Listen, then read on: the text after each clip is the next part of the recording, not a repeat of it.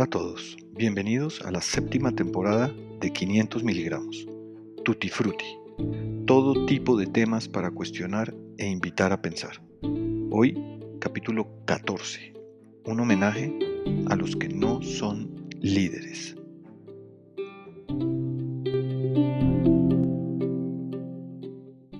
Buenas, buenas. ¿Qué dicen? ¿Cómo van todos? ¿Cómo va todo en sus negocios? ¿Cómo va este avance del año, entrando ya en el mes de noviembre de 2023, increíblemente. Otro año que se nos pasa sumamente rápido y que ha sido bastante retador para todos y para todas las compañías, especialmente también ha sido muy retador. Eh, y hoy, ah, una cosa maravillosa para gran reflexión de muchos, como siempre. Guido, ¿qué más? Cuente a ver hoy de qué vamos a hablar. Hola Enrique, hola a todos. Hoy eh, en esta temporada de Tutti Frutti lo que estamos haciendo es replicar las publicaciones que hacemos semanalmente, tanto en LinkedIn como en Instagram. Y la publicación de esta semana era sobre la competencia. Entonces, hoy vamos a tener un podcast muy breve que es un homenaje. Es un homenaje a los segundos a lo que en inglés llaman los underdogs. Y que despectivamente, despectivamente en Colombia lo llaman los segundones.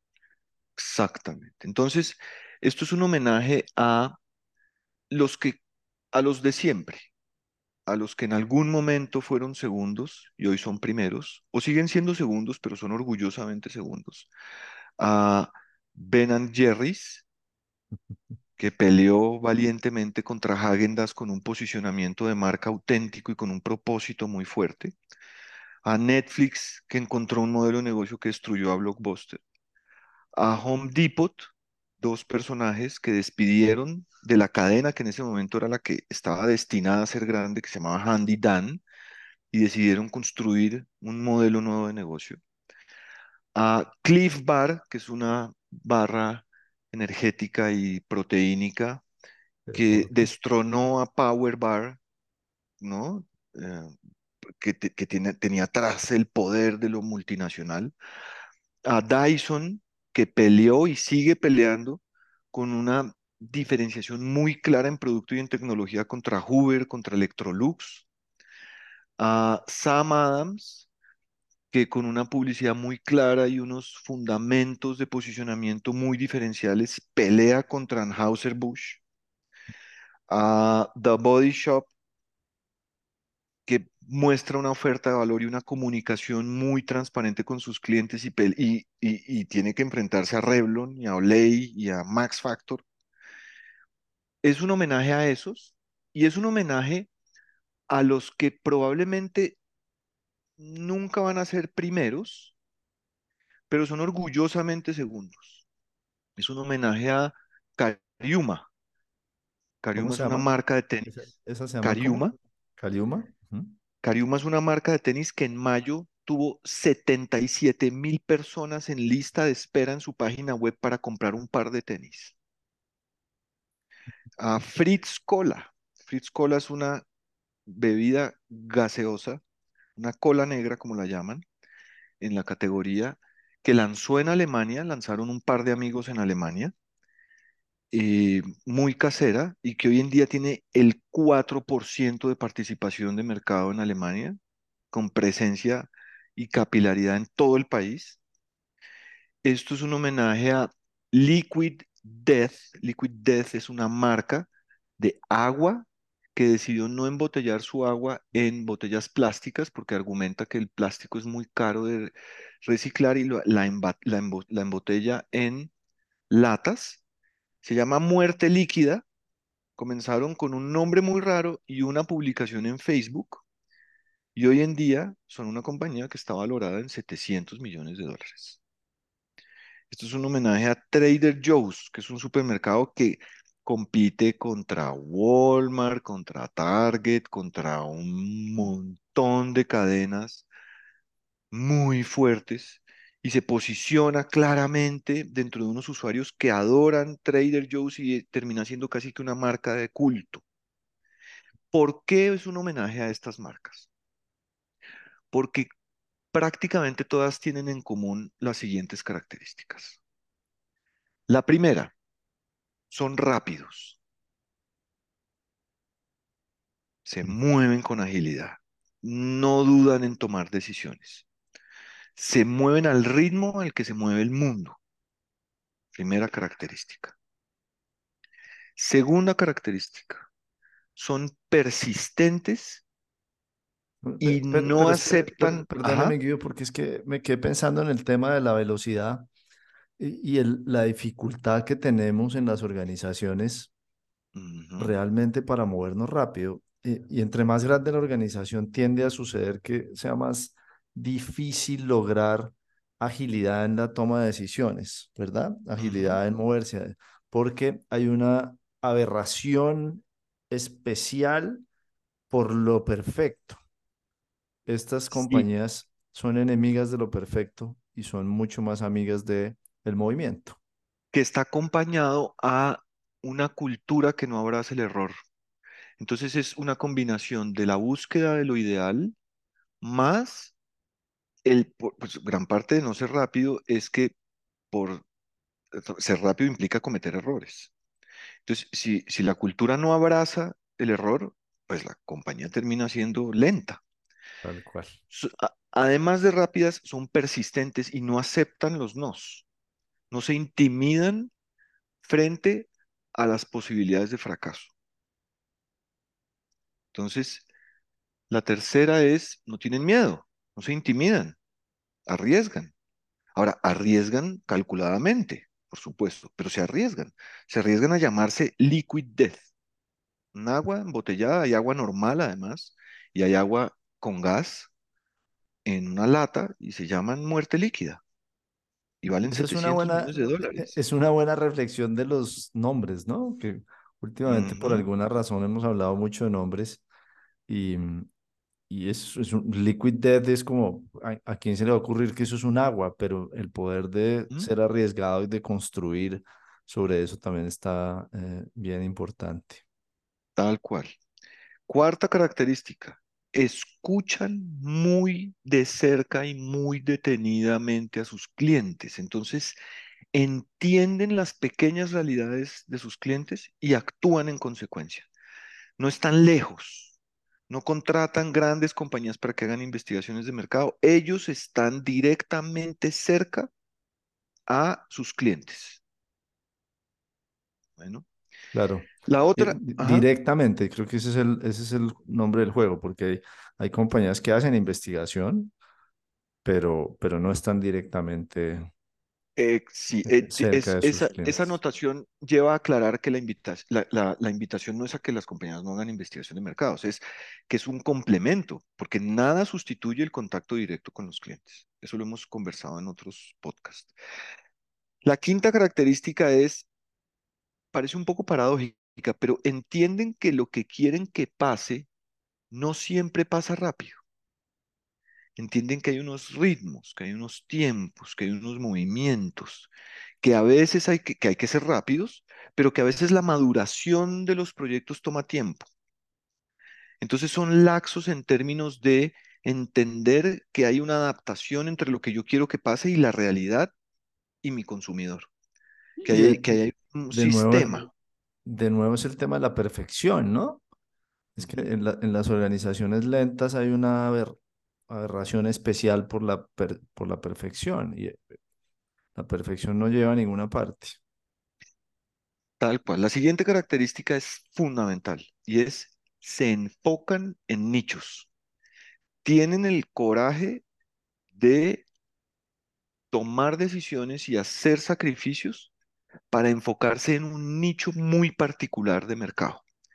A sabiendas de que, exacto, esa es la palabra, renunciar, a sabiendas de que hay un efecto de halo y que pues puede pasar que haya otros nichos y otras audiencias a las cuales les parezca atractiva su marca, pero también sabiendo que escoger un nicho puede significar precisamente eso, puede significar precisamente nicharse, pero son valientes en el sentido de no tratan de comunicarle a todos, escogen un nicho muy específico, muy particular, que no es un nicho demográfico, es un nicho comportamental, actitudinal, es un nicho de vida, de hábitos, de costumbres, de percepciones.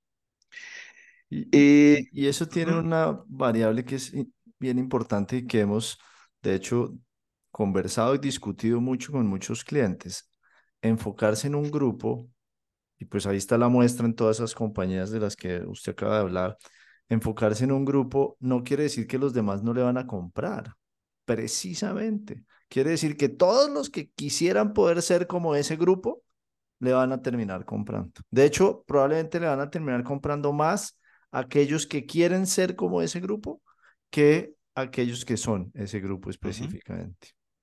Implica un riesgo, por supuesto, pues puede pasar que no haya un efecto de halo y pues la compañía termine nichada, pero pues todo tiene sus más y sus menos. La siguiente es que hacen más con menos. Prácticamente ninguna de estas compañías nuevas, ni Cariuma, ni Fritz Cola, ni Liquid Death, tienen unos grandes presupuestos de mercadeo, para nada. Lo que, lo que, lo que, para lo que sí son muy hábiles es para hacer iteraciones, para no tener unos, eh, unos presupuestos de mercadeo exóticos, pero saber usarlos y hacer más con menos. La siguiente es que crean una fuerte cultura organizacional. Todas estas compañías tienen muy redondamente clara cuál es la personalidad de su marca y cuál es la cultura de sus empleados, cuáles son los valores con los que operan. Son muy fácilmente distinguibles y muy fácilmente caracterizables. Crean una cultura organizacional única, consistente y muy fuerte.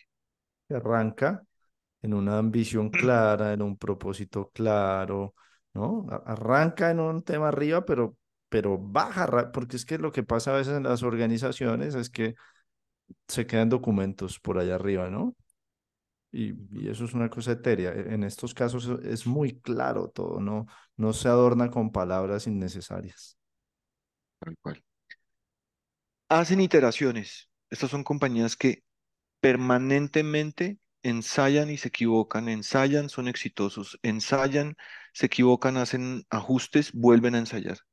Todo el tiempo están haciendo iteraciones. Y por último, y no menos importante, rompen algo. Todas rompen algo. O rompen el posicionamiento, o rompen la, la- la lógica de los nombres, o rompen los, cómo intervenir en los hábitos de los consumidores. Algo rompen. Tienen el valor de salir al mercado y romper algo. Son, son, Em, son, de nuevo, son riesgos y apuestas. Renuncian a muchas cosas porque el primer pensamiento suele ser, ay, no, pero e- es que es mejor como lo hace no sé quién, ¿no? En cambio, aquí hay una clara diferencia y un riesgo y una apuesta a romper efectivamente y a, y a cambiar paradigmas y a desacomodar mercados y otras cosas. tal cual. Ento- Entonces, como les decíamos al principio, este es un podcast de homenaje a los segundos, de homenajes a, de homenaje a los Davids que pelean contra los Goliaths. Eh, y yo les dejaría una imagen que es una campaña del siglo pasado de Avis, la- los que alquilan Alquiler de carros. Avis era claramente el segundo jugador en el mercado y sacaron una campaña publicitaria en la que el descriptor era We try harder. Nosotros nos esforzamos más. Y todo el tema de la campaña era, nosotros somos segundos, somos conscientes de que somos la segunda marca. Porque somos la segunda marca, nos esforzamos más en que usted sea nuestro cliente y esté contento. Ellos se apropiaron orgullosamente de su segundo puesto, no se quejaron de ser los segundos, lo incorporaron y lo utilizaron para decirle a la gente, como somos segundos, crean nosotros porque nosotros nos esforzamos más que el que está de primero, porque como somos segundos, tenemos que darle un servicio superior, una calidad superior, una experiencia superior. Entonces, la imagen que les quiero dejar es esa, es esa campaña en la cual uno mira el aviso de Avis y ve, we try hard. Nosotros nos esforzamos. más, porque somos orgullosamente segundos. Y yo, y yo quisiera dejarles dos imágenes. Una está muy en línea con eso que usted está diciendo, y es cuando estén haciendo los análisis de mercado y vean cuál es su participación de mercado. Eh, en vez de sentir angustia, si usted no es el ganador, o sea, si usted es el primero, sienta angustia, porque si, si, o sea, si es ese tipo de primero que, que, se, que se siente demasiado orgulloso de ser el primero y eh, en ese, hay un término que dice que se sienta en sus laureles o algo así, ¿no? Eh, ahí sí sienta angustia. Si usted es el segundo, sienta orgullo, tal cual, sienta orgullo y, y sienta, eh, piense siempre qué puede hacer para que es ver esos resultados de participación lo motiven, no a querer ser el primero, sino a ser un segundo orgulloso, tal cual. Y lo segundo es que cuando tenga ideas disruptivas en su cabeza, imagínense que alguien viene y les presenta una idea disruptiva y ustedes tienen dos caminos, como siempre. El primero es el camino de irse por el lado seguro, por el lado que entre comillas es el seguro, que para mí realmente es el más inseguro de todos, o tiene la opción de irse por el camino de lo arriesgado. ¿Listo? Eh, esa es la imagen, esa es la imagen que les queremos dejar y nada, pues estamos listos. Digo, como siempre, buenísimo. Hay, hay eh, muchos más casos, obviamente, pero, pero esa ilustración de hoy estuvo buenísima. Eh, un abrazo a todos. No se les olvide seguirnos en nuestras redes sociales, arroba 500 miligramos, en Instagram y en LinkedIn. Ahí les compartimos otros tipos de contenidos. Y em, pues como siempre, el patrocinador que viene justo al final de estas palabras, no se lo pueden perder. Un abrazo, Guido. Suerte pues. Chao, chao. Chao a todos.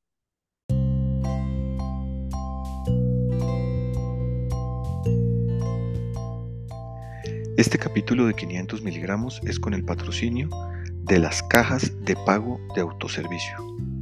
No es que los supermercados quieran ahorrar contratando menos cajeros, es que quieren que ejercites tus habilidades psicomotoras. No es que quieran evacuar más clientes en menos tiempo, es que quieren que desarrolles tu capacidad de autocontrol. No es que estén probando para después eliminar todas las cajas con cajero. Es que tú también tienes que poner de tu parte y colaborar. La economía será difícil. Las cajas de pago de autoservicio. ¿Por qué no comprarle a los supermercados y al mismo tiempo trabajar para ellos?